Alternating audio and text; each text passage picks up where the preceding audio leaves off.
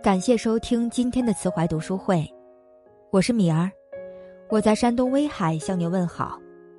今天想要跟大家分享的是慈怀读书会的原创文章《自爱是人生最高级的修行》。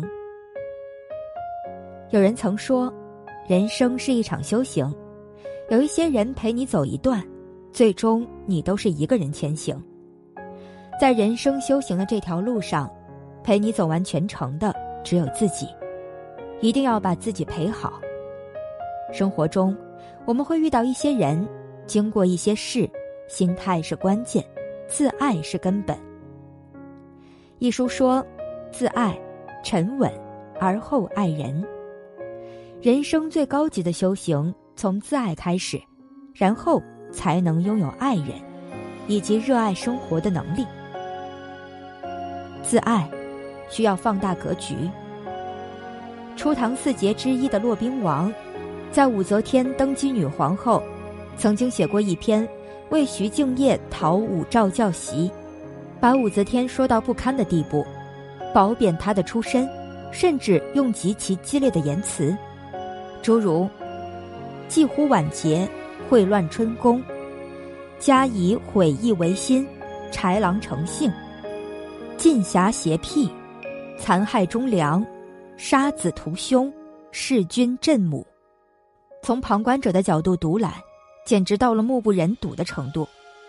如果武则天本人阅读，一定会勃然大怒，或许会带来一场血腥的屠杀。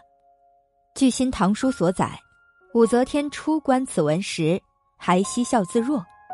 当读到“一抔之土未干，六尺之孤何托句”时，惊问是谁写的。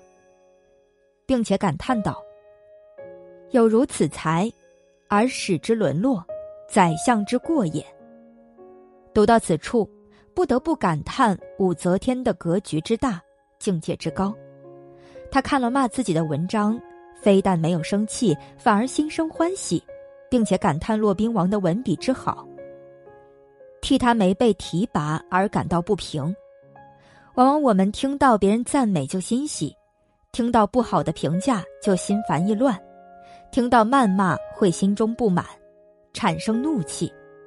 自爱的人需要格局，不会为他人的评价而活着，会实实在在做自己应该做的事，本本分分做自己能做的事。别人怎么说那是别人的事，这话说起来容易，做起来却非常难。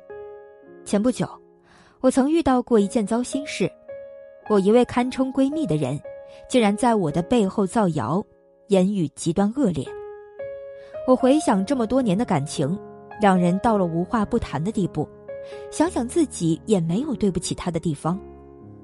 遭受如此无端的伤害，越想心里越委屈。后来一位朋友的一句话，帮我解开了心结。你并没有对不起他，你比他好。让他觉得自己受到了伤害，他想办法贬低你，来寻找内心的平衡，这都是嫉妒心在作怪呀。流言蜚语最能打乱一个人内心的安宁，最容易在他人的重伤中迷失自己。我们在社会上行走，难免会遇到不公正的待遇，遇到居心叵测的人，被冤枉、被陷害、被误解，自爱。需要放大格局，看淡那些莫须有的事，站稳脚跟，做好自己的关键。用旁观者的角度看待荣辱，内心会变得冷静，才能真正看清事件的本来面目。自爱，要学会苦中作乐。叔本华说过：“人生实如钟摆，在痛苦与倦怠之间摆动，没有一个人的人生是不苦的。”如何在苦中品出一点甜滋味，需要大智慧。木心最是一个苦中作乐的人，十年动乱期间被抓进监狱，他在写检讨书的纸上作诗、写散文，在纸上画上钢琴键，每晚借着球窗的一丝光，在囚牢中弹钢琴，心中流淌着巴赫的曲调，陪自己度过一个个寂寞的夜晚。他在方寸之间的牢房中，自己缝制衣服、擦拭皮鞋，把自己打理得干干净净。别人被释放时，精神颓靡，思想垮塌，唯独他精神烁烁，目光炯炯。他走出牢房，穿着得体的西装，干净体面的像个旅行归来的西方绅士。正如伯特勒所说：“生命是从缺憾中获取完美的一种艺术。”本心是真正懂得生活艺术的人，真正明白生命的自爱，就是来自苦中作乐的大境界。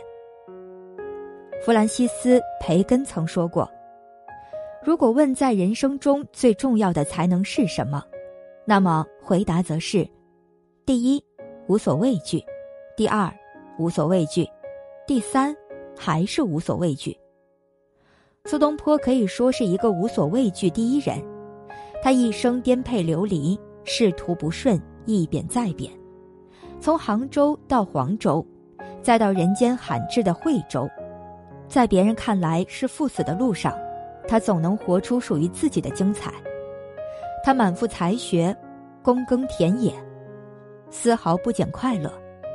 他能与村妇坐在田埂上聊家常，天黑了都忘记回家。他做东坡肉，吃得不亦乐乎。他手执翠竹，吟诗作画；他自制墨，烧了房子，一脸乌黑，却嬉笑如常。莫听穿林打叶声，何妨吟啸且徐行。竹杖芒鞋轻胜马，谁怕？一衰烟雨任平生。尽管人生诸多不幸，苏东坡仍是那一个无所畏惧的人，真可谓。黄连树下弹琵琶，苦中作乐的第一人。生活从来没有圆满，真正的自爱，就是要学会苦中作乐，才能与幸福相伴，才能得人生的大圆满。自爱，做个精神富足的人。许知远曾讲过一次普通的旅行中一次偶然的相遇，那是二零零七年，他到长春的白城旅行，随意进入一家普通的旅店。他看到吧台上的女孩正在读一本书，《穷爸爸，富爸爸》。他立刻知道，这是一个怀揣梦想的女孩，渴望通过财富自由实现自己的梦想。